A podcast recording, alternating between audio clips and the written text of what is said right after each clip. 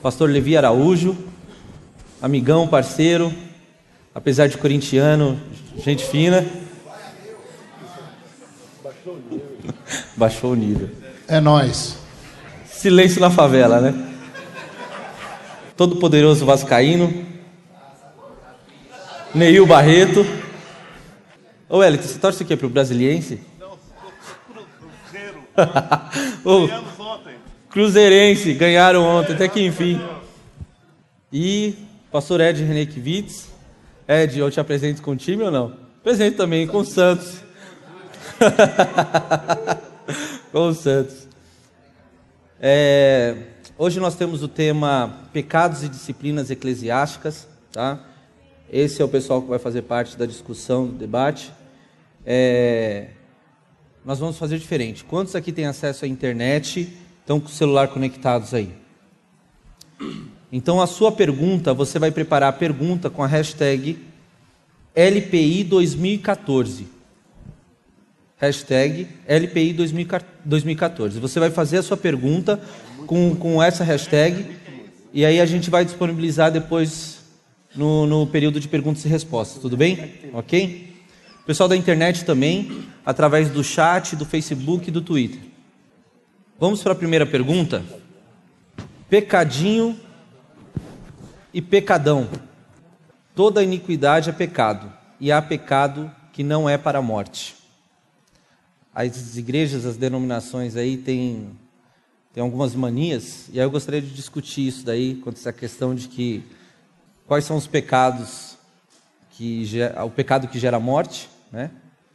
Que também é um dos temas dos próximos fóruns aí. Mas eu gostaria de opinião de cada um aí. Pode, o Ari não está aqui para conduzir o processo, mas então vou, vou pedir para o Levi começar. Aí, Levi. Quando falaram assim, vamos falar sobre pecado e disciplina na igreja, eu falei assim, bom, tá certo, me chamaram para uma parte que eu sei, né? Pecado. A disciplina da igreja eu não sei eles que vão falar.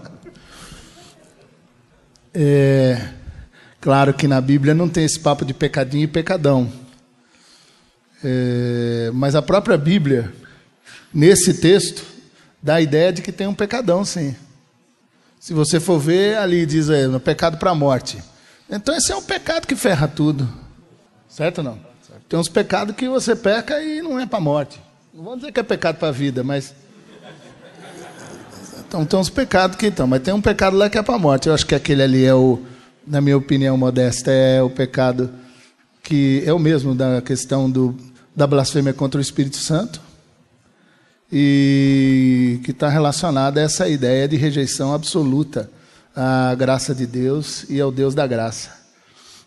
E isso seria automaticamente a coisa para a morte mesmo, porque o cara mesmo decidiu não aceitar essa graça e rejeitar completamente. Agora, que de fato, nós, por mais que a gente fale, por mais que eu mesmo fale para mim mesmo, de que não tem pecadinho nem pecadão, na minha mente, no meu coração, a gente, eu, Levi, passei muitos anos por conta da minha cultura religiosa, porque eu sempre vivi na igreja, aquele papo de que o cara nasceu na igreja, né?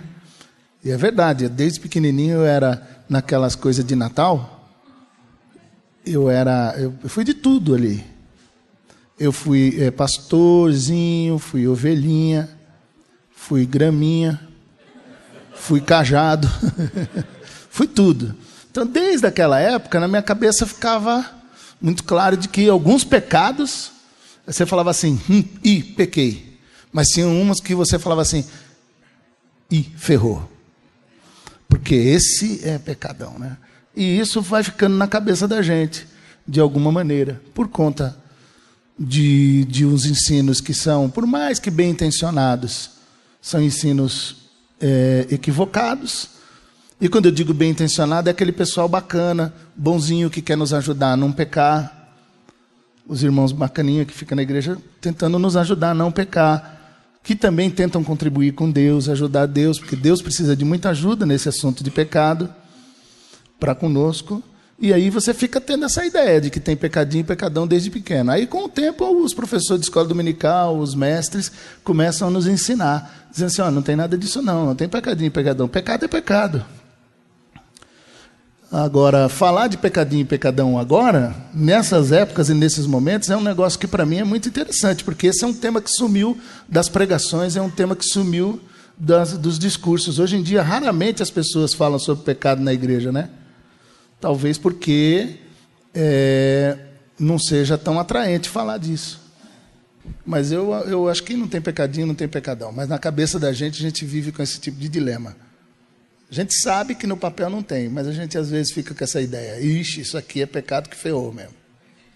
Eu acho que pecadinho, pecadão, tem mais a ver com a consequência do que com a, com a prática em si. Eu posso, posso roubar um, um celular, isso me traz uma consequência. Posso roubar um banco, a consequência é outra. Ambos são pecados o objeto do roubo é que é diferente e as consequências são, são diferentes também. Estou usando um exemplo do roubo, mas a gente pode usar tantos outros, tantos outros exemplos. E o salário do pecado é sempre a morte, o salário é o mesmo. A consequência que vem para a gente é que é a consequenciazinha e consequência é a zona, isso em vida. Com relação ao pecado que é para a morte, o pecado que é para a morte, o pecado que não é para a morte, eu acho que o pecado que é para a morte é aquele que se torna prática contínua na nossa vida, deliberada. É aquele pecado que já faz parte de mim e do qual não abro mão. É uma opção. Eu diria que é o pecado racional. E para esse, porque é racional e faz parte de mim, eu não me arrependo dele. Então, se eu pratico um pecado e deliberadamente, continuamente, ininterruptamente, fez parte de mim. Esse pecado empederniu meu ser, meu coração. Eu não me arrependo. Bom, não há como se salvar desse pecado. Esse pecado vai me conduzir à morte, inevitavelmente. Ah, ao pecado que eu cometi, que é o escorrego na casca de banana. Ih, caraca, fiz besteira. Ó oh, Deus, tem misericórdia de mim, ó oh, Deus, e, e cubra-me com a tua graça. Houve arrependimento. Esse pecado não é para a morte. Ou seja, eu posso cometer o mesmo pecado daquele que, que, que não se arrepende. E o mesmo pecado pode, pode ser arrefecido em mim, pode ser perdoado em mim, mas nele pode gerar morte porque a, absorveu consciência. Não é? Então, acho que o pecado para a morte é só isso. É, eu optei por ele, não me arrependo nele, nele permanecerei e por causa dele morrerei. É, bom dia. Eu acho para não repetir aquilo que o, que o Levi o, e o Neu já colocou, eu acho que um peca, pecadão é alguma coisa que, que, que, leva à morte, é principalmente alguns pecados de algumas pessoas que levam à morte de muitas pessoas. Imagina aí um, um, um, alguém que tem um, tem um grande poder econômico ou político e que uma decisão uh, dele é, mata muita gente. É, imagina aí um, desculpa aí o seu nome, um é, da vida, que tá, não está no poder há 20, 30 anos, num lugar, é, foi governador, senador, tem filhos que governam, tem um monte de gente. Imagina o tanto de, de morte que, um, que, que Atos, uma pessoa dessa, levou. Né? Eu estava vendo, não sei se vocês acompanharam, esse, aquele, aquele navio lá na Coreia do Sul que, que afundou e matou muitas, muitos jovens, acho que mais de 300. E eram todos jovens é, adolescentes, estavam na, na escola. Aí um ministro, um ministro lá da Coreia veio a público e renunciou e falou: Eu estou renunciando porque eu fui incompetente, eu fui irresponsável eu, eu deveria ter acompanhado melhor esse, esse caso. Eu não renunciei antes porque porque eu queria tomar as devidas providências assim que aconteceu, cuidar das famílias, mas eu estou renunciando e tal. Eu achei a atitude do, desse cara bonita, viu? Pensei, esse cara deve ter alguma origem é, cristã, porque é muito bom você ver alguém vir a público reconhecer que errou, que pecou. E eu não lembro nenhuma vez que algum político, algum, alguma pessoa poderosa no, no Brasil tenha feito isso. tenha vindo a público e falou: olha, eu errei, essa atitude minha foi, foi negativa, atingiu muitas, muita gente, matou muita gente, eu estou. Eu estou tô, tô abrindo mão, estou renunciando a esse, a esse mandato. Né? Aqui no, no Brasil é o contrário. Eu lembro do, episódio onde alguém mostrou para um senador: senador, tem uma assinatura sua aqui, é, que senhor, não tem um, tem um negócio de um cheque que o senhor deu aí e tal. Não, mas não é meu, não. Ah, mas assim, o pessoal está falando que foi o senhor que fez o negócio. Não, não é meu, não. Mas tem, um, tem uma assinatura do senhor aqui, senador. Não, isso aqui, né, a minha assinatura, o cara, ah, nem assim a pessoa reconhecia que o negócio era dele. Né? Então, eu acho que no Brasil a gente vive uma, uma, uma, uma, uma crise muito grande de, de dar muito, muita ênfase a esse pecado individual, esse, esse pecado que eu cometo, ah, porque eu, eu fiz isso, fiz aquilo, e a gente se esquece desse pecado que tem aí tirado a vida de muita, muita gente, muitas crianças. É, eu acho que esse pecado leva também à morte, e a gente tem que cuidar muito dele. Bom dia para todos. Alô, bom dia. Alô, alô. Está ouvindo?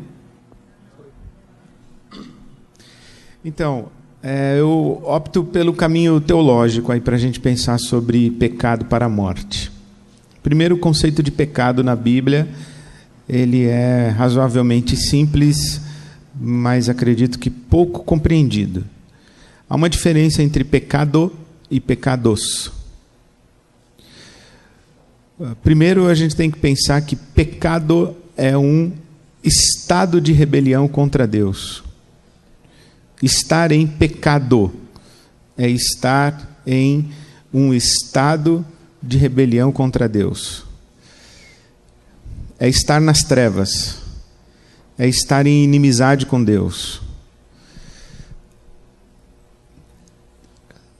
A conversão é esse é essa experiência de reconciliação com Deus, de passar das trevas para a luz, da morte para a vida sair da rebelião e, e reconciliar-se com Deus.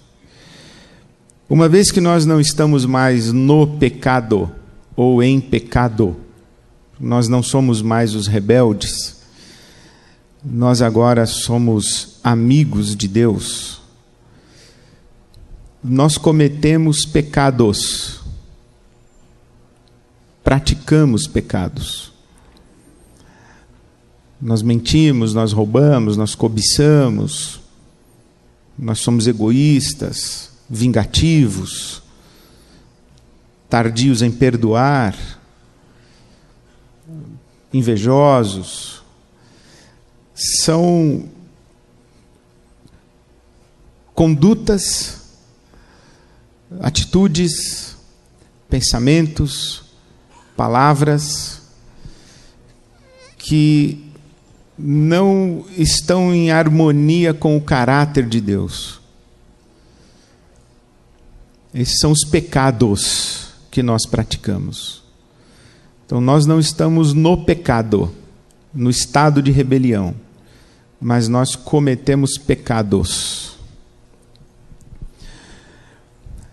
Se bem entendi a teologia de Paulo em Romanos, e esta é uma contribuição do Atman Nee, ele diz que o remédio para o pecado é a cruz. Nós temos que morrer com Cristo e ressuscitar com Ele para uma nova vida. Nós temos que crucificar com Cristo o nosso velho homem, como ele fala, nossa velha natureza.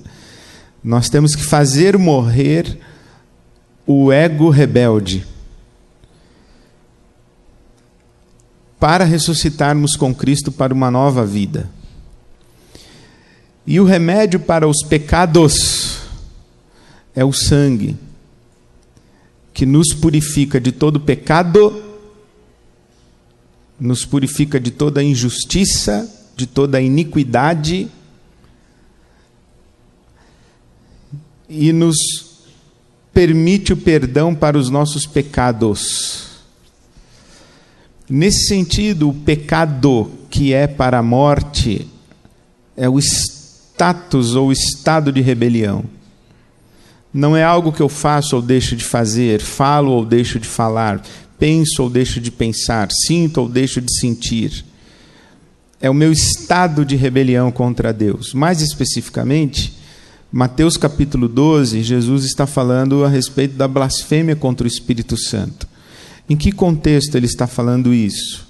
Ele está, mais uma vez, numa demanda com os fariseus e com os mestres da lei de Israel que começam a perceber as coisas que Jesus faz e que eram identificadas na tradição de Israel como ações exclusivas do Messias. Por exemplo, somente o Messias poderia curar um cego de nascença.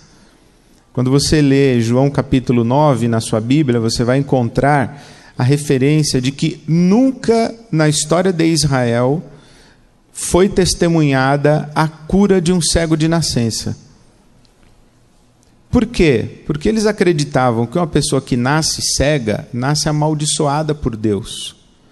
Curar um cego de nascença não é apenas dar vista a um cego, é cancelar uma maldição divina. Por isso é que na tradição de Israel se dizia que somente o Messias poderia fazer isso. Somente o Messias poderia expulsar um demônio mudo. Havia exorcismo em Israel, os rabinos praticavam exorcismo. Mas somente o Messias poderia expulsar um demônio mudo. Por quê? Porque um demônio mudo é um inimigo desconhecido. Quem nomeia, controla. Quem sabe o nome, identifica a identidade. Somente o Messias poderia expulsar um demônio mudo. E à medida em que Jesus vai fazendo essas coisas, o povo vai dizendo para os fariseus e para os, mestres da lei: Olha, parece que esse aí é o Messias, né? E não há como vocês explicarem o que esse homem está fazendo, porque nunca foi feito o que ele está fazendo. Foi então que os fariseus e os mestres da lei disseram: é verdade, há um espírito agindo na vida desse homem e nós nunca vimos esse espírito agir na vida de outro homem em nossa história. Mas o espírito que está agindo na vida deste homem é o espírito de Beuzebu, não é o espírito do Senhor. Então a blasfêmia contra o Espírito Santo é negar a ação do Espírito Santo na vida de Jesus de Nazaré e, portanto, negar a messianidade de Jesus é negar que ele é o Messias. E permanecer, portanto, num estado de rebelião contra o enviado de Deus.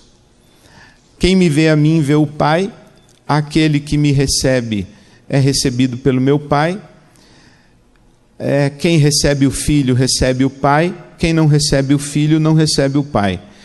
Negar a messianidade, a autoridade de Jesus como o Cristo, ungido de Deus, é permanecer nesse estado de rebelião e se recusar a se submeter ao propósito de Deus. É o que diz Lucas capítulo 7, versículo 30, que os fariseus recusaram submeter-se ao propósito de Deus, recusando o batismo. Então, o pecado para a morte não é algo que eu faço ou deixo de fazer, é o estado de rebelião contra Deus, que na linguagem do Novo Testamento é esta negação da messianidade de Jesus a partir da negação da ação do Espírito Santo de Deus sobre Jesus e atribuir a Jesus e a sua obra a ação de Beuzebu. Acho que era isso. Hein? Disciplina e despotismo. Isso contextualizado hoje para as nossas igrejas, nossa realidade eclesiástica. Disciplina.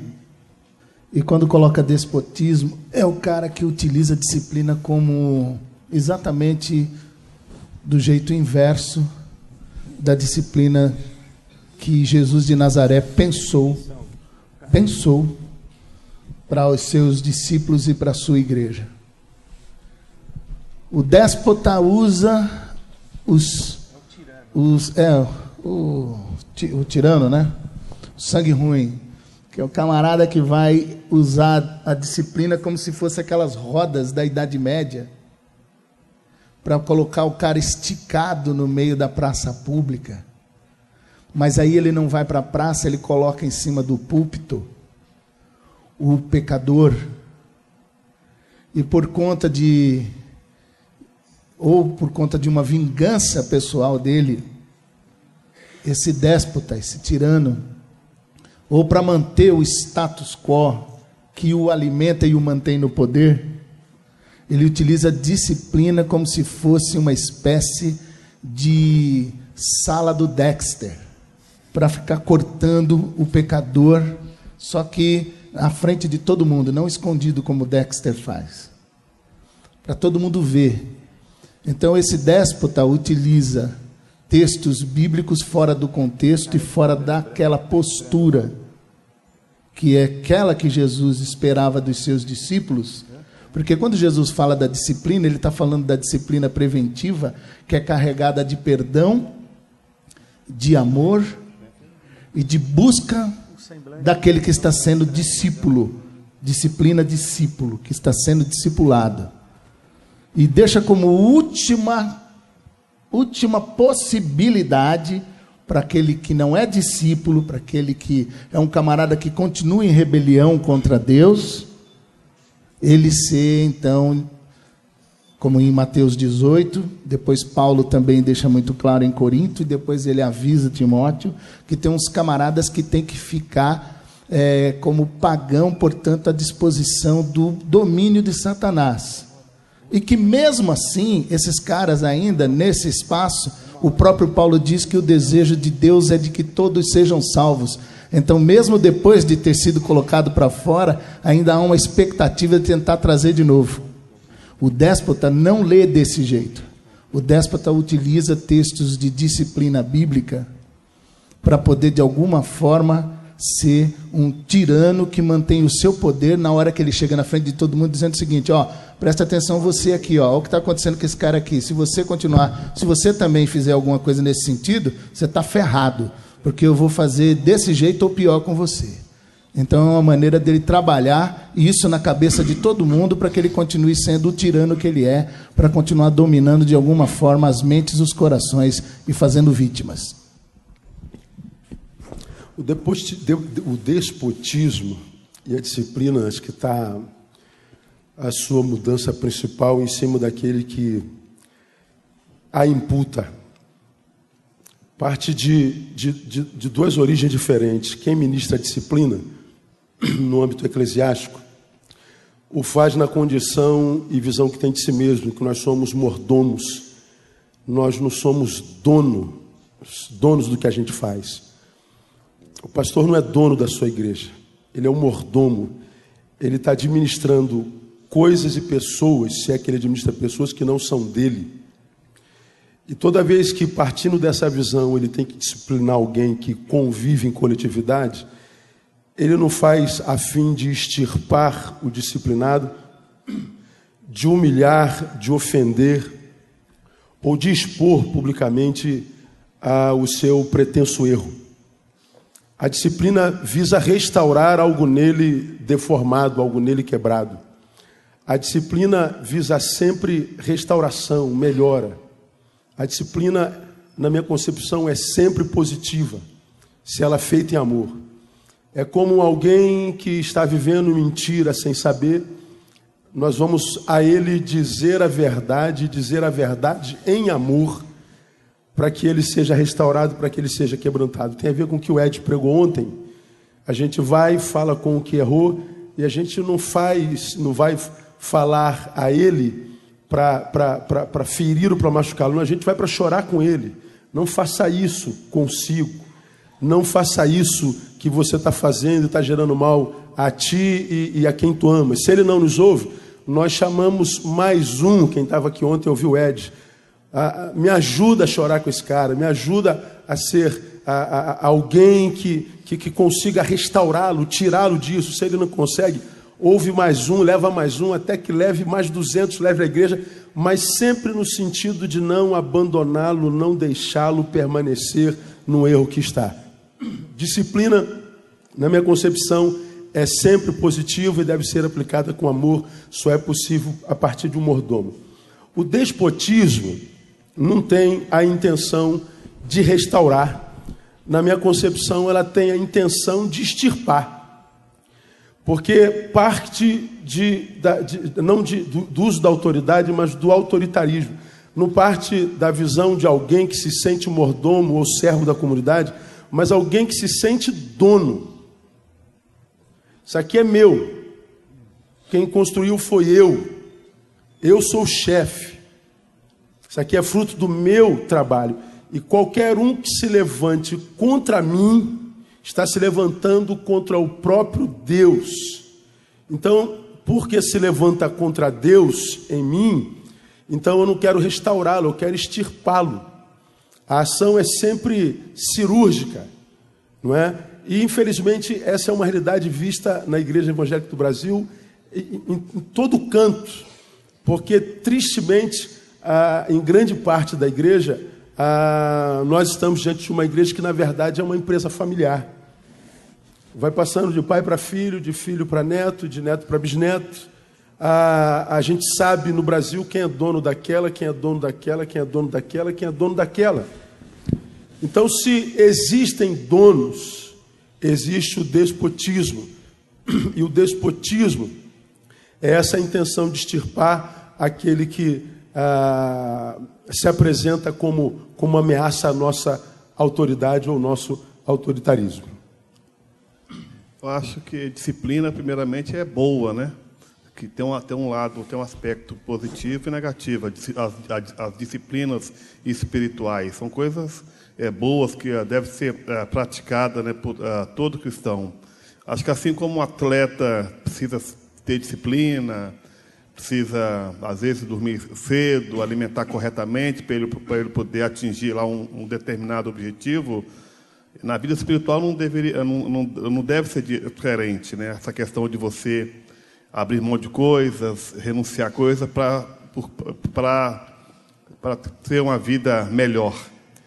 E eu acho que o que nós estamos talvez colocando aqui seria o outro lado da, da disciplina, a disciplina como algo é, corretivo, né? E eu acho também que é bom. Eu já fui muito corrigido. Eu levei uma surra do meu, do meu pai uma vez que mudou o rumo da minha vida.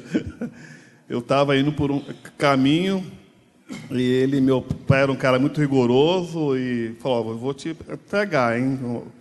E ia falando e a hora que ele pegava era para ler, mas aquela, aquela surra me fez muito bem. Eu não recomendo ninguém bater em criança, não. Eu defendo contra. Mas aquela surra, no meu caso, foi, foi, bom, foi muito bom para mim. Ela mudou completamente, completamente a minha vida. Então, acho que tem também disciplinas que fazem muito bem. Tem é, corretivos que nos ajudam a emendar, a realmente mudar a, a, a, nossa, a nossa postura com relação a alguma coisa. A gente estava indo numa, dire, numa direção, a gente muda para outra. Eu acho isso aí ótimo. Eu acho disciplina uma coisa assim muito boa. É... Agora, eu acho também que a igreja imita muito aquilo que acontece no mundo. Né? A igreja ela acaba ela era para ser sinal, era para ser sal e luz, e ela acaba assimilando essa cultura do mundo. Então, aquele que tem um poder se torna um tirano. E ele quer, e eu acho que o, poder religioso é, é, é, deve ser um dos piores que tem, porque a pessoa usa em nome de Deus, tem todo um colorido espiritual, que é Deus que está mandando. Então, esse, essa tirania ela se torna mais perversa ainda, né? Eu acho que é isso. Acho que a gente tem que, que, que aprender muito é, essa disciplina como algo que é bom, que vai ajudar, que vai ajudar a pessoa a, mudar a sua vida, que vai melhorar o seu comportamento, que vai melhorar o, o, seu relacionamento. Então eu, eu vejo a disciplina como algo assim muito bom. E, e, já a tirania, ela, ela oprime, ela mata também. Acho que a disciplina e despotismo leva a gente a pensar sobre o conceito de autoridade na Bíblia Sagrada. Ah, primeiro, o conceito de ungido do Senhor. Você conhece a história de que Davi tem a oportunidade de tirar a vida de Saul e ele não faz. E a razão que ele tem para não fazê-lo é o reconhecimento de que Davi, eh, de que Saul era o ungido do Senhor. Era ele quem tinha a legitimidade de ser rei, porque Deus o ungiu. Ungir é revestir de autoridade. E esse revestimento de autoridade tem a ver com a legitimidade para ocupar a posição que você ocupa, direito de ocupar a posição que você ocupa e capacidade para ocupar a posição que você ocupa. Então há pessoas que não têm o direito de estar onde estão. Aquele lugar não é delas. Há outras pessoas que têm o direito, mas não têm legitimidade. Porque se valem da posição que por direito têm para exercer a sua autoridade de modo ilegítimo, de modo inadequado. E há pessoas que têm direito e legitimidade, mas não têm capacidade e competência para estar no lugar que estão. Quando Jesus, em Lucas 4, diz: O Espírito do Senhor está sobre mim e me ungiu, ele usou a expressão exousia, que quer dizer exatamente isso. Eu fui revestido de autoridade. Eu estou aqui, tenho o direito de estar, eu estou aqui e estou do jeito certo de estar, e eu estou aqui e tenho poder para estar, eu tenho, eu tenho, eu tenho empoderamento de Deus, a capacitação de Deus para estar onde eu estou. Por exemplo, Moisés tinha legitimidade para estar, tinha direito de estar onde estava, mas perdeu a legitimidade para estar onde estava quando feriu a rocha e Deus o disciplinou por isso. Saul tinha o direito de estar onde estava, mas perdeu a legitimidade para estar onde estava quando desobedeceu a Deus e ofereceu sacrifícios que era função do sacerdote e não do rei. Ele deveria ter esperado Samuel, mas ele não esperou. Então ele perdeu a legitimidade. Ele tinha direito, mas não tinha legitimidade. Então, essa exousia, essa autoridade que Deus concede a alguém, tem a ver com direito, legitimidade e capacidade. Uma capacidade concedida pelo Espírito Santo de Deus. No Velho Testamento, essa autoridade era concedida e era retirada. Quando Samuel diz a Saul: Hoje Deus rasgou o reino da tua mão e o deu a outro que é melhor do que tu.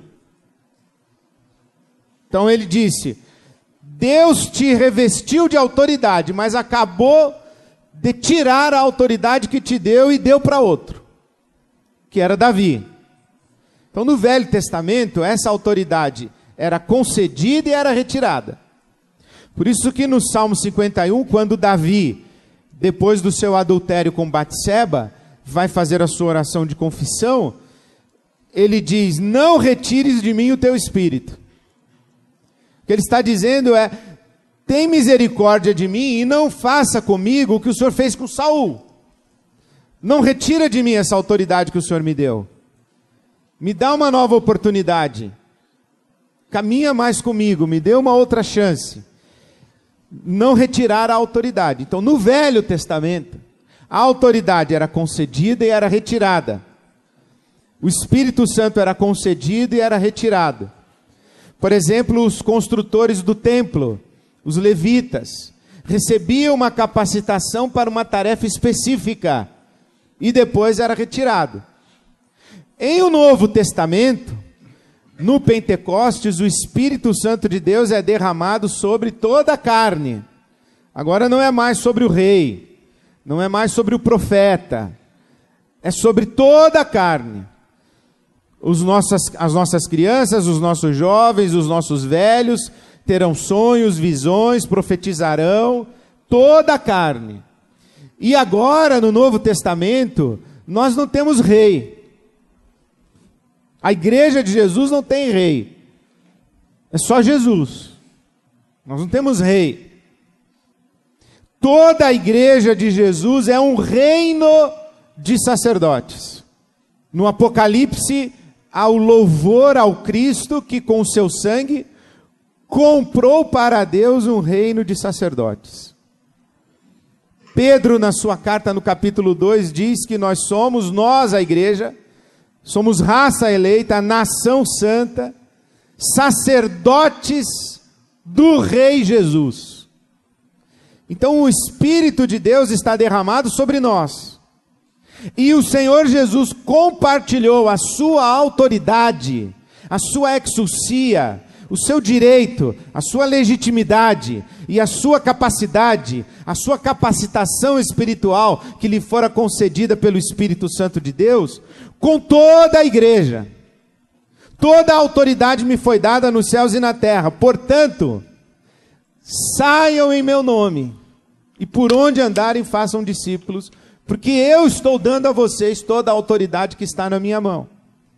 Então não tem mais ungido do Senhor no Novo Testamento. Ou, se você preferir, no Novo Testamento, todo aquele que está debaixo da autoridade de Jesus tem a autoridade de Jesus. E fala em nome dele, e age em nome dele, e age capacitado pelo Espírito dele. Tem direito de agir porque está debaixo da autoridade de Jesus deve agir com legitimidade, isto é, no Espírito de Jesus. E é capacitado para agir porque o mesmo Espírito opera tudo em todos. A diversidade de dons, a diversidade de ministérios, a diversidade de operações, mas o mesmo Espírito opera tudo em todos. Então todos nós estamos revestidos da exousia, da autoridade de Jesus. Há um só mediador entre Deus e os homens. Quem? O apóstolo, o bispo, o endemoniado que assumiu a igreja? Não. Jesus Cristo, homem. Há um só mediador entre Deus e os homens. Eu vou tirar a minha cobertura espiritual da sua vida. Não preciso, imbecil, da sua cobertura espiritual. Eu estou debaixo da autoridade de Jesus. Eu estou coberto pelo Espírito Santo de Deus. Quem é você para achar que é a sua autoridade cobre a minha vida? Nós estamos debaixo da autoridade de Jesus, ungidos pelo Espírito Santo de Jesus, o mesmo Espírito que ungiu Jesus. Então, qualquer pessoa que venha falar comigo em tom ameaçador, tentando fazer com que eu seja dependente de sua autoridade e não da autoridade de Jesus, está usurpando uma autoridade que não lhe pertence, porque pertence a Jesus. E, portanto, perdeu a legitimidade para estar no lugar que está. Aí se torna um déspota. Usurpa o que não lhe pertence. Oprime aqueles que se levantam contra a sua orientação. E deve ser disciplinado. E vou dizer uma coisa para você: não espere acontecer na sua vida. Se você está numa igreja, numa comunidade, em que a autoridade espiritual fica amaldiçoando gente que sai da igreja, dizendo que está no erro, que está saindo da visão, que está fora da, da, da unção espiritual, da cobertura espiritual, se faz com os outros, algum dia vai fazer com você. Saia já de debaixo da orientação e do poder persuasivo diabólico desses déspotas que estão tomando nas mãos a igreja que não lhes pertence. Pertence a Jesus Cristo, nosso Senhor. Tá com Ed é sempre uma aula, né, cara? O cara. Brincadeira, cabeção. A gente estava num fórum com o Zé Machado em, em Goiânia. Goiânia é aqui. Né? Ah. a gente roda a gente não sabe onde está. E o Zé disse uma frase que você estava falando, me lembrou. O Zé disse assim: quanto mais autoritário o líder, mais infantilizado o rebanho. Quanto mais autoritário o líder, mais infantilizado o rebanho. E um, na verdade, se alimenta do outro. Não é? O rebanho infantilizado fica dependente do, do, do autoritário. E o autoritarismo desse sujeito é retroalimentado pelo infantilismo do rebanho. E essa, esse rebanho infantilizado pelo déspota, pelo, pelo autoritário, uh, gera uma igreja insípida, uma igreja que não salga, uma igreja que não influencia, uma igreja que não transforma. Então, o Ed está falando, eu estou aprendendo e estou lembrando do Zé. O quanto mais autoritário o líder, mais infantilizado o rebanho. E eu, eu, eu acrescentaria aí também que a gente precisa hoje no Brasil de uma, de uma grande rebelião né, dos, dos evangélicos. É, porque, meu, não, não dá para a gente ter tanto. Porque o tirano, como é que ele se faz? Ele ele se faz porque tem gente que está ali abaixando a cabeça, concordando e tal. E é inc incrível como a gente vê pessoas, às vezes, inteligentes, é, que se submetem a essa tirania e, e, parece que não, não vê que a Bíblia, a coisa mais, mais, mais importante na Bíblia é a libertação. A nossa foi para a liberdade que Cristo nos chamou. Então, eu creio que nós temos que orar para que os evangélicos no Brasil comecem a uma rebelião contra toda a tirania e que possa uh, denunciar esses os tiranos que às vezes querem oprimir, querem é, é, cometer é, todo tipo de, de, atrocidade que a gente conhece, que é que, é, que faz parte do dia a dia né, da nossa cultura evangélica. Vamos para o último slide. Defina um ato disciplinar em sua comunidade. Uma experiência. Nossa comunidade, a gente tira aquela pessoa que está com uma conduta inadequada aos nossos padrões, de debaixo dos holofotes e coloca no anonimato para que ela seja cuidada.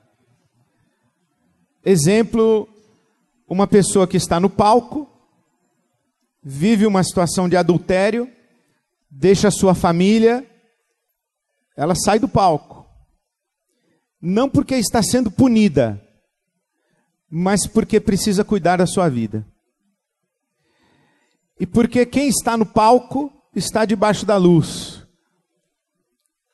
Quando alguém com conduta inadequada fica embaixo da luz, a conduta inadequada também fica embaixo da luz. E se a conduta inadequada fica embaixo da luz e ninguém faz nada, comunica-se para a comunidade que aquela conduta inadequada é aceitável. Então, nós vivemos isso há bem pouco tempo. A disciplina que nós fazemos em nossa comunidade não é tirar da comunidade, é tirar do holofote para preservar a pessoa que precisa dar atenção à sua vida pessoal e preservar as pessoas envolvidas na questão. Isso, se não acaba, pelo menos diminui e atenua consideravelmente a fofoca, a maledicência, os comentários e, e dá uma orientação clara ao rebanho. É, uma outra coisa que eu tento fazer lá na nossa igreja é o seguinte: Pastor, eu queria lhe falar alguma coisa, mas gostaria que o senhor guardasse consigo e não dissesse que foi eu que falei.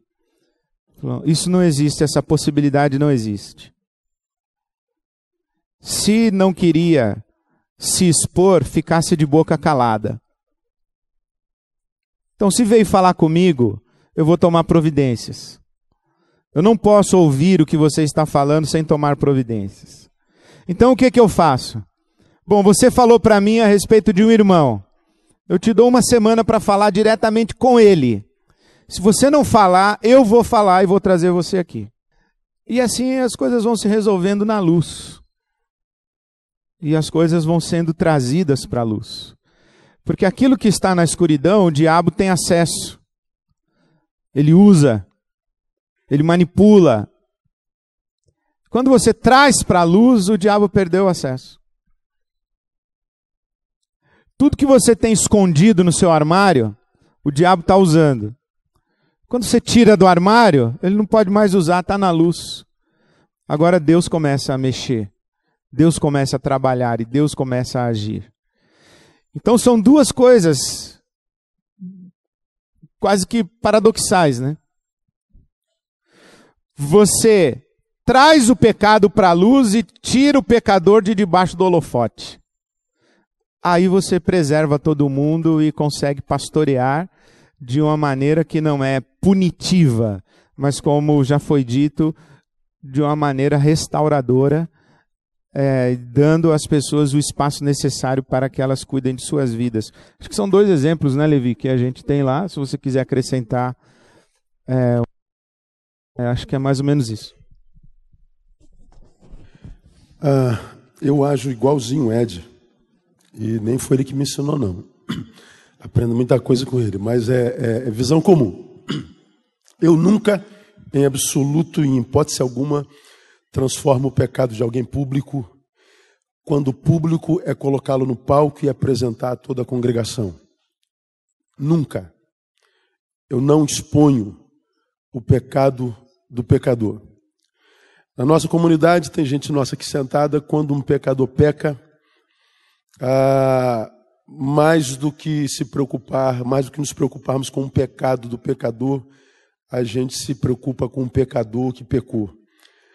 Quando há o pecado, a gente olha para o pecador que pecou e não para o pecado cometido pelo pecador. Quando a gente olha para o pecado cometido pelo pecador, a tendência nossa é extirpar o pecado, e para extirpar o pecado, se a gente não tomar cuidado, a gente extirpa o pecador junto. Mas quando a gente olha para o pecador que pecou, a gente tem que ser tomado por, por misericórdia e caminhar a segunda milha, dar a outra face, tirar a túnica e perdoar uma, duas, três, trezentas, quatrocentas. Quantas vezes necessária for. Para que, caso o pecador de fato não tenha sido em momento algum regenerado, porque a gente não sabe efetivamente quem na nossa comunidade é regenerado, quem chegou por regeneração, por adesão, ah, a gente não tem como, como discernir isso. Se o sujeito é da luz, eu entendo o seguinte: ele, ele peca, vai, ele se arrepende, volta, ele peca de novo, vai, volta, vai, volta, vai, volta, vai, volta. Se ele é da luz, chega uma hora que ele volta e não vai nunca mais, ele fica. A obra é, completada. Se ele não é da luz nunca, ele vai volta, vai volta, vai volta, chega uma hora que ele vai e não volta mais. A gente tem que manter a porta aberta na minha concepção. Então, quando tem na nossa liderança, na equipe, o que, que o Ed chamou de palco, o cara tem a, a missão de ministrar. Portanto, a gente não ministra só com, com microfone, a gente não ministra só com a fala, a gente ministra com a vida. Como eu ministrei ontem, nós somos parte de uma geração que ouve com os olhos. Eles só respeitam a nossa autoridade se o que sai da minha boca é autenticado pelos meus pés, ou seja, pelo meu passo, pelo meu caminho, pela minha conduta. Eles não ouvem o que a gente diz, eles ouvem o que a gente é. Então, se uma pessoa está ministrando e cometeu um pecado, como o Ed falou, a gente tira do holofote, mas também não joga para os lobos que estão lá querendo consumi-los. A gente o afasta, deixa sentadinho, tira da, da, da, da, da, da visibilidade e trata dele em off. A gente é, chega junto. Ah, o camarada some. Se alguém pergunta, ele está por aí, está sentado, precisou é, se afastar um pouco e a gente está tratando. A gente não dá satisfações, a gente não compartilha intimidade de terceiros, a gente não, não, não pratica essa disciplina pública. Alguém pode falar assim, mas isso, Ed, não é conivir com o pecado? A gente não está acobertando o pecado? Bom, na minha concepção, não. A gente está ouvindo e tratando do pecador. Porque quando a gente torna, como, como, como aconteceu na minha vida inteira, na minha formação, é, nas igrejas por onde passei, que todo pecado que vinha à tona tinha que vir em assembleia, e a gente excluía o sujeito, depois ficava em pé, vamos orar por ele. Ó oh, Deus, abençoa esse desgraçado que a gente pôs para fora. Não é? A gente só pôs para fora porque a gente não pode tolerar pecado entre nós. Eu não sei qual o pecado que é maior. Se é a incapacidade de manter o pecador com medo do que vão dizer, ou se o pecado que nos fez pôr o pecador para fora. Então, acho que quando, quando alguém é, é, diz, e já disseram para mim, não, o senhor está acobertando o pecado porque esse sujeito fez, o senhor não trouxe à tona. Ah, e eu não posso ficar numa igreja que é coberta pecado. Eu acho que o pior, pior pecado é a incapacidade de perdoar o pecado que o irmão cometeu. Então, cara, quando a gente vê uma comunidade, cara, que, que tem, tem, tem membros congregados que babam procurando o pecado do outro, querendo que ele venha à tona, caçando. Ele sabe o pecado de todo mundo e pressiona a liderança para que a gente ponha a, a, em holofote, para que a gente possa punir e, e dizer, está vendo, nós não conivimos com o pecado.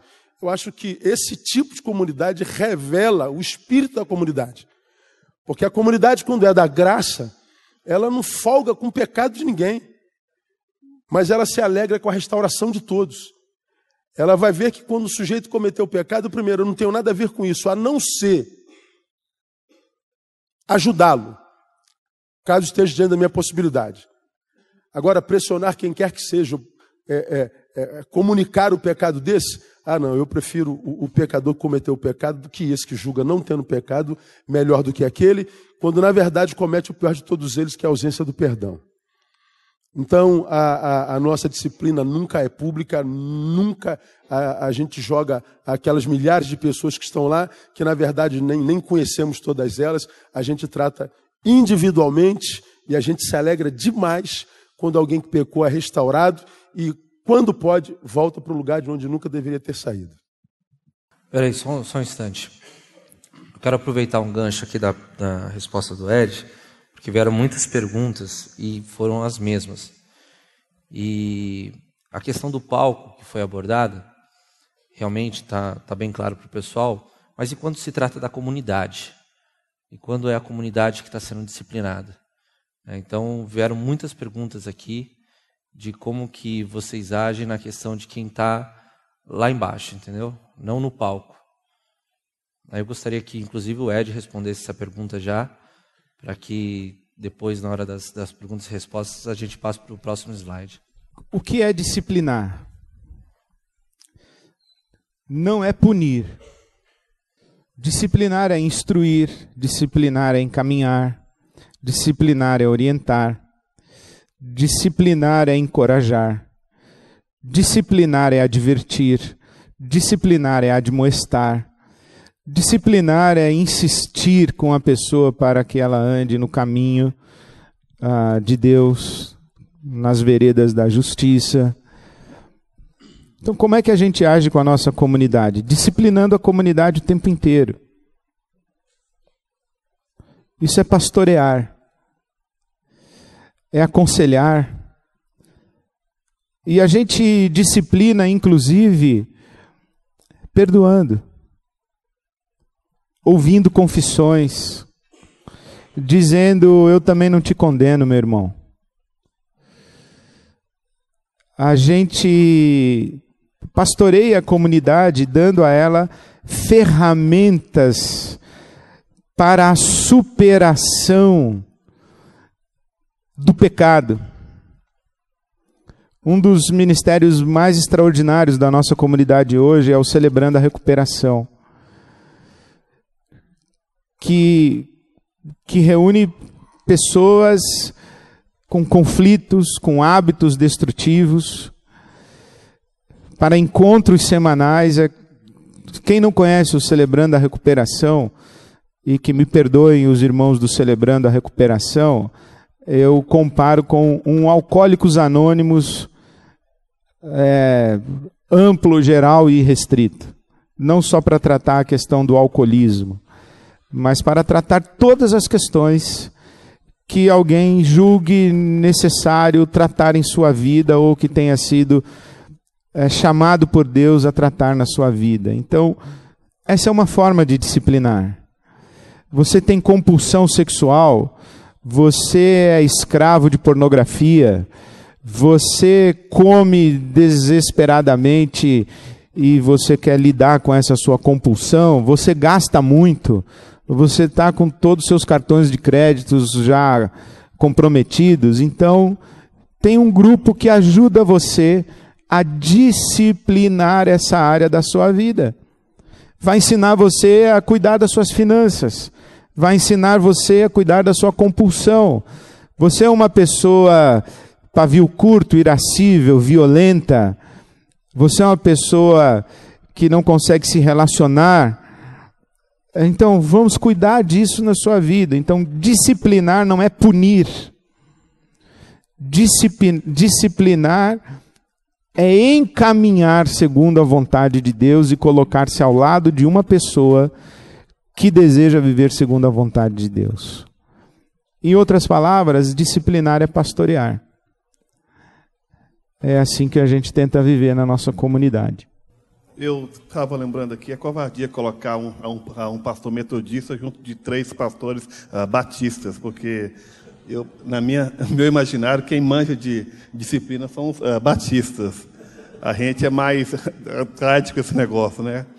É, mas eu estava lembrando aqui, eu fui eu, eu, eu, trabalhei muito tempo com recuperação, recuperação de é, dependentes é, químicos na minha cidade, lá em Minas Gerais, e, e, e morei uh, dentro de uma, de, de, uma, de uma chácara com mais ou menos uh, 30 jovens é, em, em, em, processo de recuperação. Eu, eu, e a minha heroína ali, minha esposa Meire.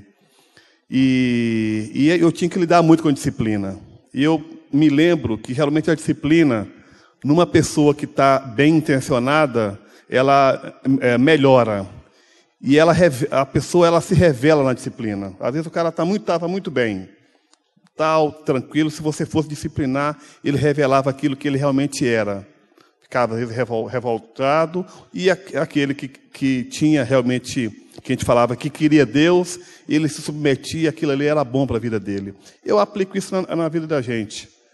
Geralmente, quando, tem, quando a gente realmente quer o melhor, quer, quer quer servir o Senhor, o ama, a disciplina ela nos faz bem. Né?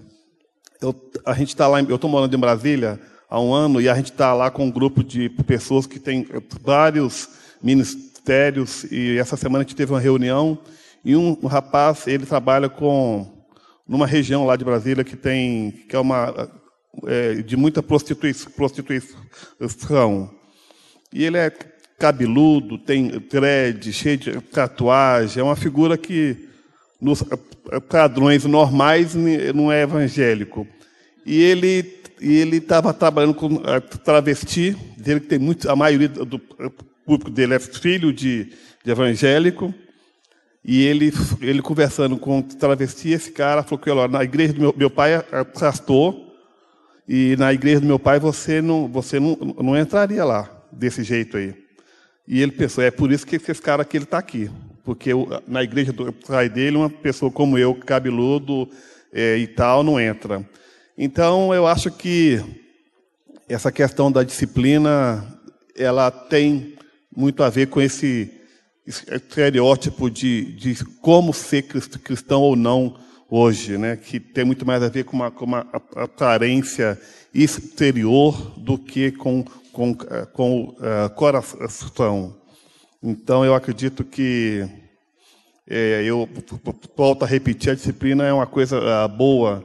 Ai de mim se não tivesse sido disciplinado duramente em alguns uh, momentos da minha vida por Deus e pelo, pela família, por amigos que chegam e que dão um toque, né? Mas é, é, essa disciplina ela tem que ter, tem que ser, ser feita como, como os meus colegas aqui, uh, batistas, abordaram muito bem. Queria fazer um comentário a essa palavra do Wellington, que é Eu acho, Wellington, que não apenas pelos padrões normais ele não é evangélico, mas pelos padrões evangélicos ele não é normal. ah, e, e, queria fazer uma outra observação. Eu acho bacana assim a singeleza do coração do Wellington, bacana mesmo. É, e concordo que a disciplina tem a ver muito com a questão do estereótipo, da aparência e tal. Mas olha, as nossas igrejas estão cheias de pedófilos estão cheias de abusadores, de crianças, estão cheias de violência doméstica, as mulheres da sua igreja apanham em casa. As nossas igrejas estão cheias de homens corruptos, ganhando dinheiro sujo.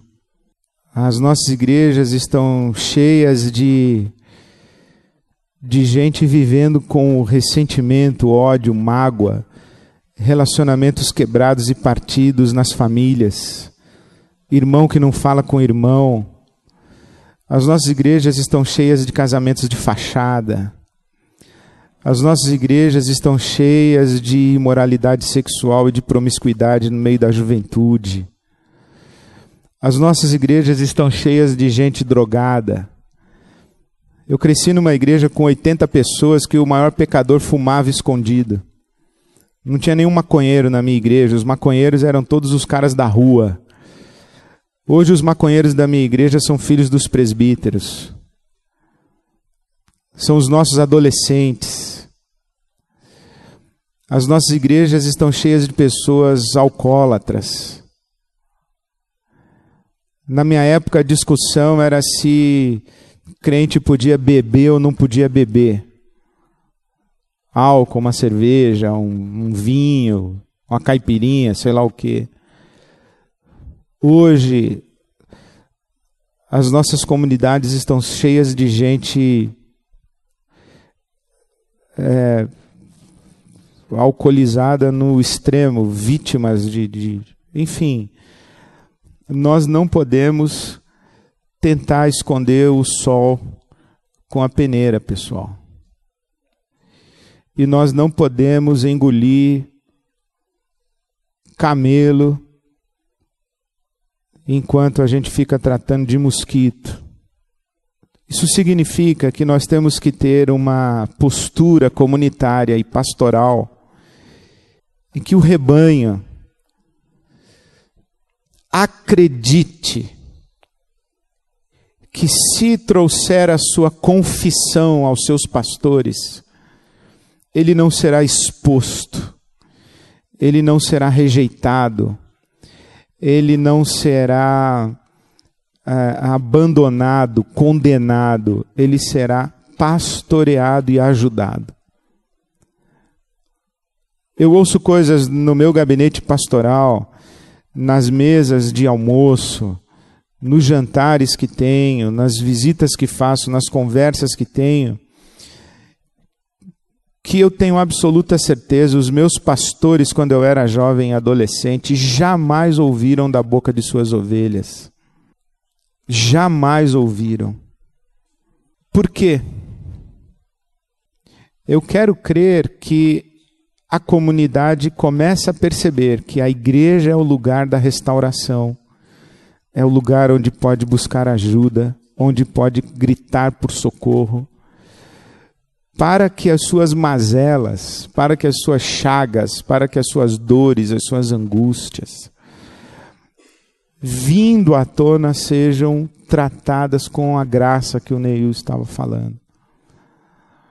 Se você tem um ambiente moralista, legalista, se você tem um ambiente em que os pastores são os arautos da justiça, são os perfeitos que não pecam, que não demonstram suas fraquezas, que não compartilham suas crises, que não se admitem pecadores, porque são os ungidos do Senhor. Você tem ali um, um uma lama jardinada. É uma comunidade de fachada, é um me engana que eu gosto que não está vivendo o corpo de Cristo em plenitude. É, então eu, eu penso que quando nós falamos de disciplina na igreja, nós estamos indo lá no fundo da alma humana. E essas pessoas estão nas nossas comunidades. Os, os, os publicanos e pecadores, eles não estão fora da igreja. Eles são a igreja. Talvez pastoreada por escribas e fariseus. A palavra diz que nós temos a mente de Cristo. Se não temos, deveremos ter. Cristo foi um ser humano que ele conseguiu se dar bem com ladrão de impostos, com mulher adúltera. Ele conseguiu se dar bem com gente de quem ninguém queria estar perto. Ele praticou tudo que pregou, tudo que ensinou. Parece que os pecadores, como Ed pregou ontem, tinham prazer em estar com Jesus. E uma das acusações mais contundentes que fizeram contra eles é que ele era amigo de pecadores e publicanos. Os pecadores se sentiam bem perto dele. E parece que na igreja, os pecadores entram num planeta que diz: Eu não sou daqui. Isso que não tem nada a ver comigo. Porque o que eles veem nos habitantes daquele planeta é só gente perfeita, ungida, que superou todos os seus problemas e todos os seus pecados. E o pecador entra na comunidade que devia ser da graça e diz assim: Cara, não tem nada a ver com isso aqui. E ele vai embora mesmo, porque ele acha que a comunidade de Jesus não é lugar para gente como ele. Isso é exatamente o oposto do que Jesus imaginou na minha concepção para a sua igreja. Porque a igreja deveria ser um lugar onde o pecador entrasse e dissesse assim: Achei meu lugar. Porque por causa do amor com o qual ele seria tratado, ele seria aceito. E por que ele deveria ser tratado com esse amor, ia ser restaurado por esse amor? Porque ele deveria estar do lado de gente que, pecadora como ele, foi tratada pelo mesmo amor. Como quem diz, eu sou você amanhã. Como também eu sou você ontem. Aliás, você sou eu ontem. Agora, veja no que você pode se transformar. Isso não é mérito meu, é graça de Jesus, é aqui mesmo que você tem que ficar. E aí a gente entende que ter a mente de Cristo é estar debaixo da sua luz, né? como eu falo sempre. Quem está debaixo da luz de Cristo de fato, de verdade, a primeira coisa que ele enxerga é a si mesmo. E quando alguém se enxerga de fato, de verdade, a única coisa que pode sair da boca é: ai de mim. Não tem como alguém que se enxerga de verdade, alguém que abre o zíper e se coloca do lado do avesso, não tem como uma pessoa dessa que se enxerga bater no peito. Tem como. A única palavra que sai da boca é ai de mim. E ele vai entender que ele só está de pé por causa da misericórdia. Se não fosse a misericórdia, ele já teria sido consumido. Ora, então se eu estou debaixo da luz, me enxergo de fato, de verdade, só existe uma forma de olhar para o próximo, é com misericórdia. Então nós deveríamos ser a comunidade da graça e a comunidade da misericórdia. Mas não, a gente, a gente, no instinto farisaico, a gente diz: nós não podemos tolerar o pecado no meio de nós, mas o pecado que a gente não tolera é sempre o pecado do outro. E mais, grande parte do pecado que a gente vê disciplinado, disciplinado não é restaurar, não é amar, é estipar, quase sempre. Quase toda vez que a gente coloca alguém, quando se coloca alguém, a gente não, quando se coloca alguém na frente para disciplinar, nós não estamos, quase nunca, Levi, pensando no disciplinado. A gente está pensando em quem está lá sentado, porque se a gente não fizer nada, pronto, aí vão se levantar contra a gente. A gente faz com medo da língua do outro, pela voracidade da, da, religiosidade do outro, o que, que os diáconos vão dizer, os presbíteros vão dizer, o que, que os antigos vão dizer. E a gente, com medo do que vão dizer, então é, humilha esse sujeitinho para satisfazer a ganância, o desejo, a baba do, do cara que está lá. E se você não faz isso, eles vêm contra você Como quem diz, o Senhor está cobertando o pecado. Não, a gente está perdoando o pecado. A gente está amando o pecador. Então, eu acho que, que se, a, se a comunidade da graça é, fosse uma comunidade de fato da graça que tem a mente de Cristo, ah, nós não caçaríamos pecadores de jeito nenhum. O sujeito pecou. Bom, ele sabe que está em pecado por causa da comunidade na qual ele vive, da palavra que ele ouve, da identidade formada no corpo. Ele está em pecado e ele sabe disso. Então, a nossa esperança, e é como a gente entende comunidade, é que essa pessoa que está em pecado, ele possa cair em si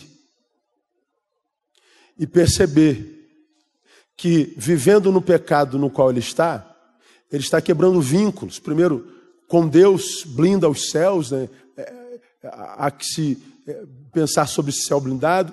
É, quebra comunhão com o seu próximo, porque quebrou comunhão consigo mesmo, quebra comunhão com a sua comunidade.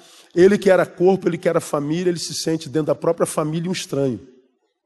Ele está ali e, na verdade, ele se sente um hipócrita, um farsante. Então, eu acho que para quem está em pecado, estar no meio da comunidade da graça, sem que ele seja extirpado, só isso já se traduz uma disciplina. Porque na cabeça deles, assim, pô, tinha que ser punido, eu tinha que ser arrancado. Mas não fique aí, irmão. A graça de Deus te aceita como você é. Aí, claro, é, haverão sempre aqueles, nós vivemos em comunidade, cada cabeça uma sentença, não é? A gente diz, eu não consigo conviver com, com, com esse camarada, eu vou embora daqui. Então a gente só vê o pecado. Agora, quando a gente fala de pecado disciplinar, é, por exemplo, Ed, a gente fala assim, ó, soube do pastor fulano? O pastor fulano caiu. De que pecado a gente está falando? Só se cai de um pecado. Qual é o pecado? Sexual. Olivia, é safado, aquele cara não é aquilo lá não, brother, aquilo é... Não, eu não caí. Porque eu fiz maledicência com meu irmão, não caí.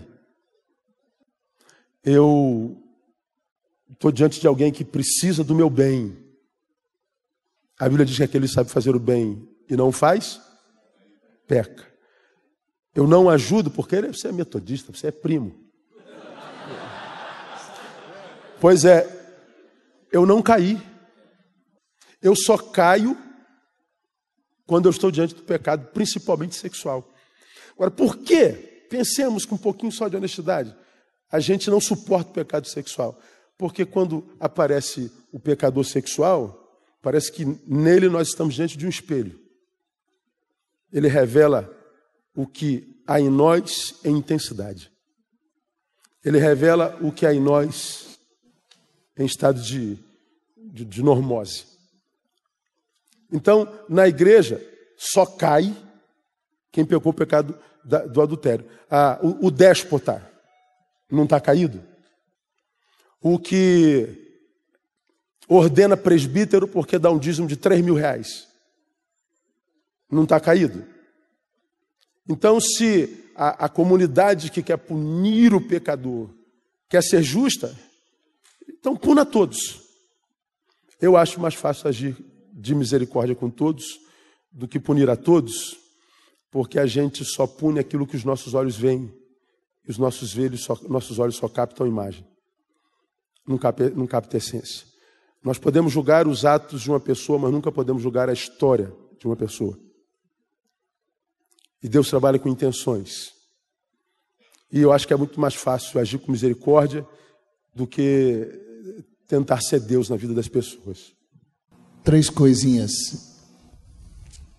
Primeiro, o Larry Crabb escreveu um livro O Lugar Mais Seguro da Terra, pensando na igreja, que deveria ser o lugar mais seguro da Terra.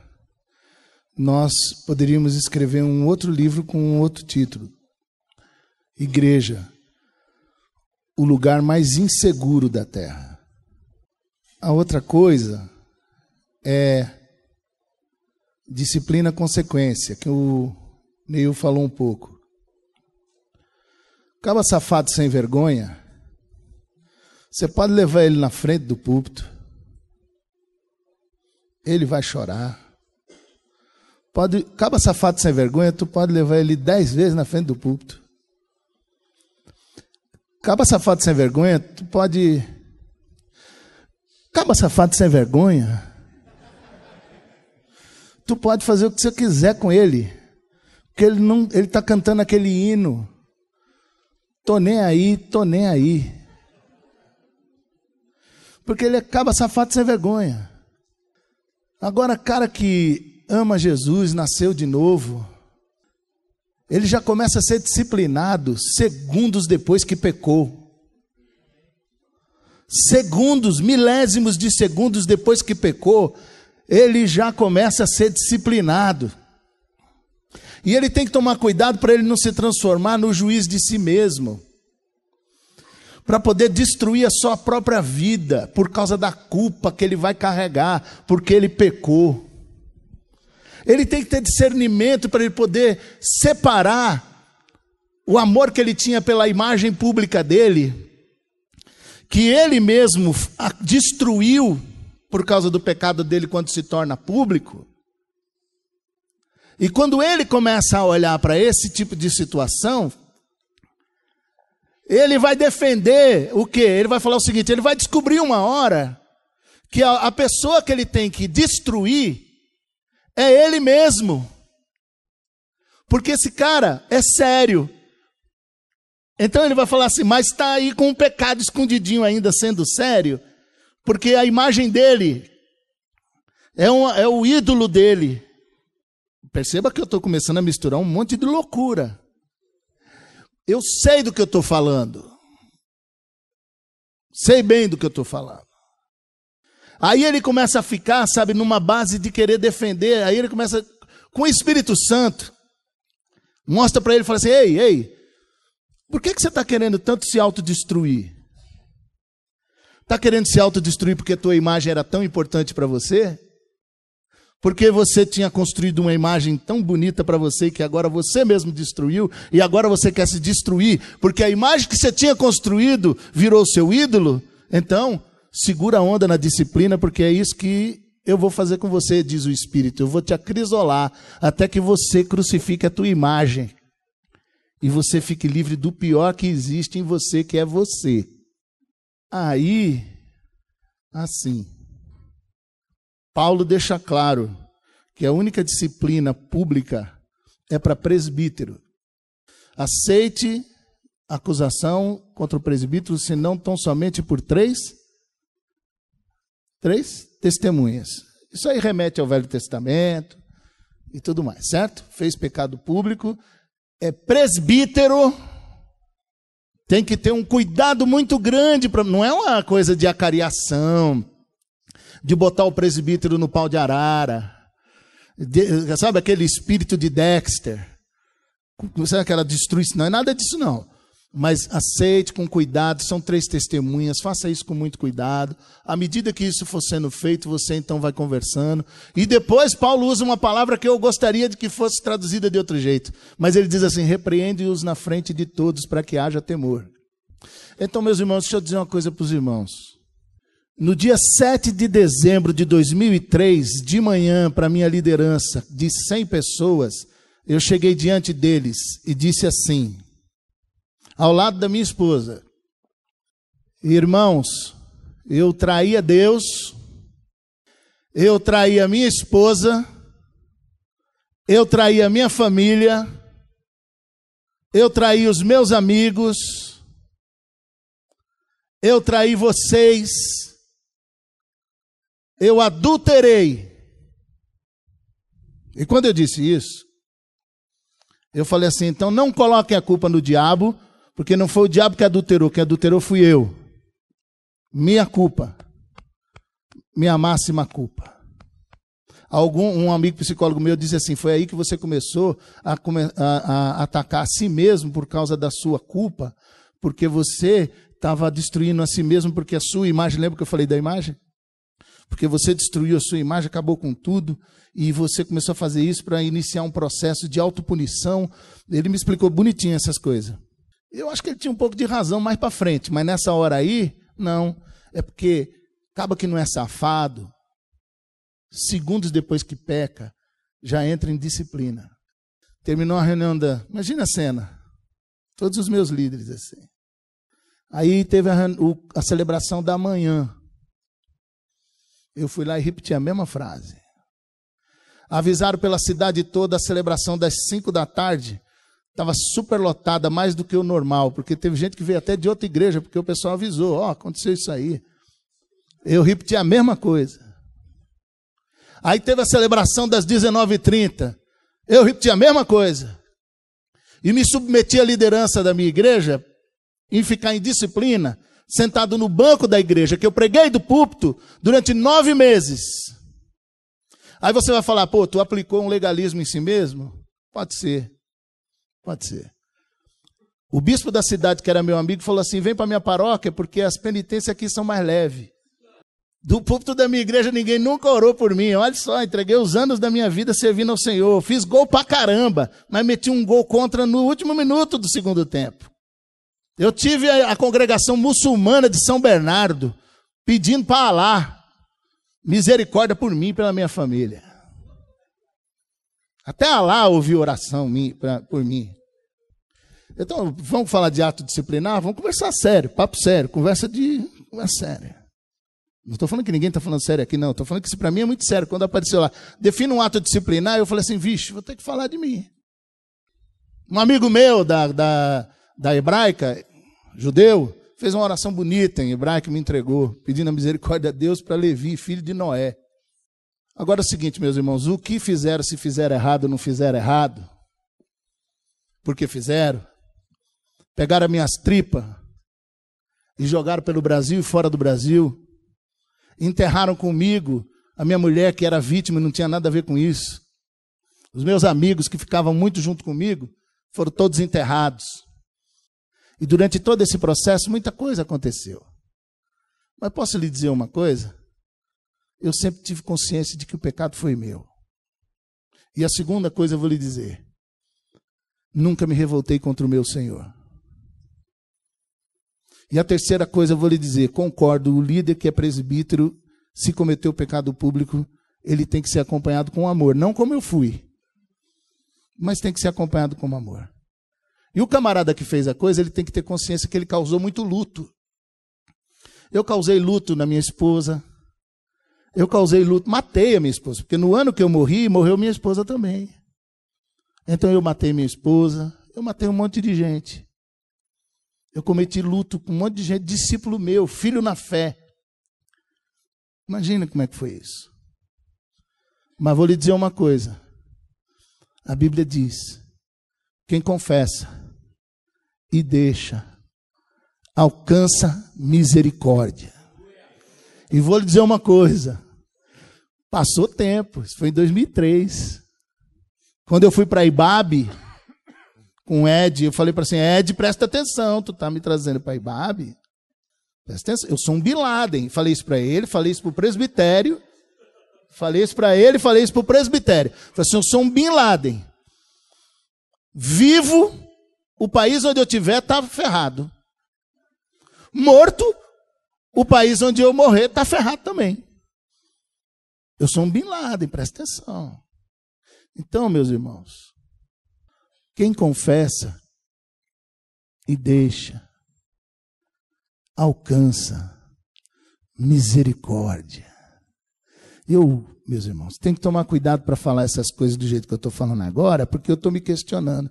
Será que eu não estou querendo aparecer? Será que eu não estou querendo ser melhor que os outros? O sangue de Jesus tem poder. Que Jesus me livre dessa maldição. Porque, meu irmão, eu sou um cara livre lavado pelo sangue de Jesus e em condições de ministrar para você e para quem você quiser chamar para eu ministrar, porque quem me chamou foi Deus, não foram os homens, e os dons dados por Deus não são dados com qualquer tipo de possibilidade de prazo de validade. Os dons de Deus são dados sem arrependimento. E a Ele eu dou toda a honra, a glória e o louvor, porque foi Ele que pegou um morto e colocou em pé, para a glória dele.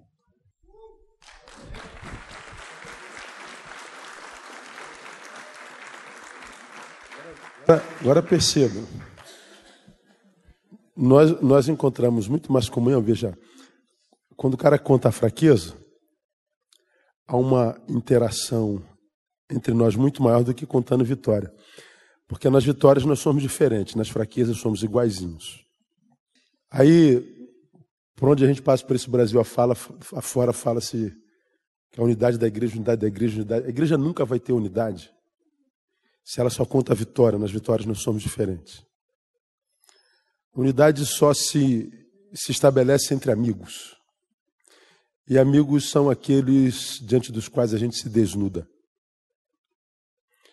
É, para o qual ou para quem a gente não vende imagem. Que não nos ama pelo que a gente faz, mas nos ama pelo que a gente é. Porque é assim que Deus nos ama. Deus nos ama como filhos e não como empregados. É o patrão que ama o empregado pelo que ele produz. Produziu, acertou, salário bom, amor.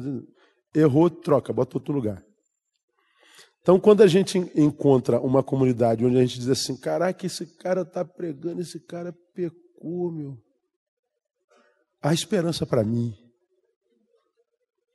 A, a vida já é um testemunho incontestável do poder restaurador de Jesus.